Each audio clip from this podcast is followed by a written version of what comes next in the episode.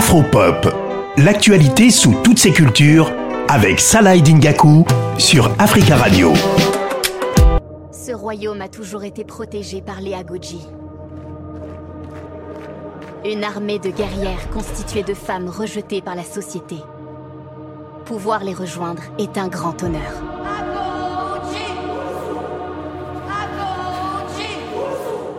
On va parler de cinéma aujourd'hui dans Afropop, mais, mais pas seulement.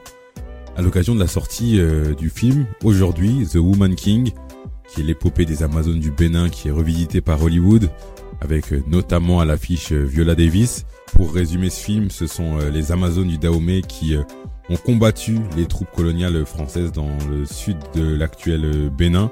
C'était il y a plus de 130 ans, donc ce film revient sur l'histoire de ces, Amazones. Et hasard du calendrier ou pas, le gouvernement du Bénin a fait ériger à Cotonou une statue à la gloire des, Amazones, choisie comme nouvelle identité du, pays. C'est une statue de 30 mètres de haut, assez assez impressionnante dans le dans le ciel béninois. Et finalement, ça coïncide avec euh, la sortie du film qui est aujourd'hui en France, mais il y a eu une avant-première du côté de, Cotonou. On va écouter quelques réactions de, de béninois à la sortie de cette avant-première du film The Woman King. Comme on le sait, les Amazones sont le seul peuple de guerrières femmes, donc du coup euh, euh, de toute l'Afrique et tout. Donc franchement de base c'est une fierté pour tous les Béninois. Donc euh, d'avoir déjà un film qui a été tourné spécialement à l'effigie de, des Amazones. Et pas n'importe quel film, c'est un film hollywoodien, donc un film qui vient du plus grand pays de production de films, donc j'ai nommé les États-Unis. Donc franchement c'est vraiment une grande fierté pour moi. Et c'est vraiment une fierté de le voir avant, avant la, majorité des Béninois. Donc euh, franchement, je suis tout excité, je bouillonne là. Les femmes en général, on est très combatives. On se laisse juste parfois euh, discriminer, intimider. On a peur de prendre la parole.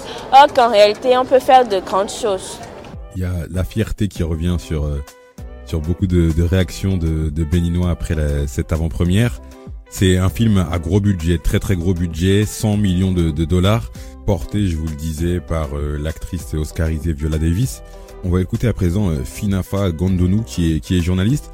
Pour elle, c'est aussi le moment euh, finalement pour les Africains d'écrire leur propre histoire à travers le cinéma. À partir de maintenant, ça devrait nous emmener nous-mêmes à produire quelque chose comme ça. On l'a vu la dernière fois avec un film purement tourné au Bénin. Peut-être qu'on va rêver qu'on ait un film Amazon qui sorte de notre industrie et ce sera là vraiment la victoire de l'identité culturelle. Pour finir, on va écouter euh, Hamzad Boukari Yabara qui est historien. Il nous explique finalement pourquoi c'est important de, de valoriser ces femmes, ces Amazones, à travers euh, le cinéma notamment. Bah, l'importance de ce film, c'est que d'une part, il euh, met en avant des femmes euh, africaines euh, guerrières qui ont montré qu'elles étaient tout à fait prêtes à se défendre et à mourir pour défendre leur roi, leur royaume et leur indépendance. C'est également un grand moment de l'histoire de l'Afrique, donc de l'histoire des résistances coloniales, même si elles ont été vaincues et ça s'inscrit aussi, je pense, dans une euh, dans une manière, je pense, de revaloriser euh, le rôle des femmes dans l'histoire de l'Afrique, dans l'histoire des résistances. The Woman King, c'est disponible depuis aujourd'hui en France, en tout cas dans, dans tous les tous les cinémas.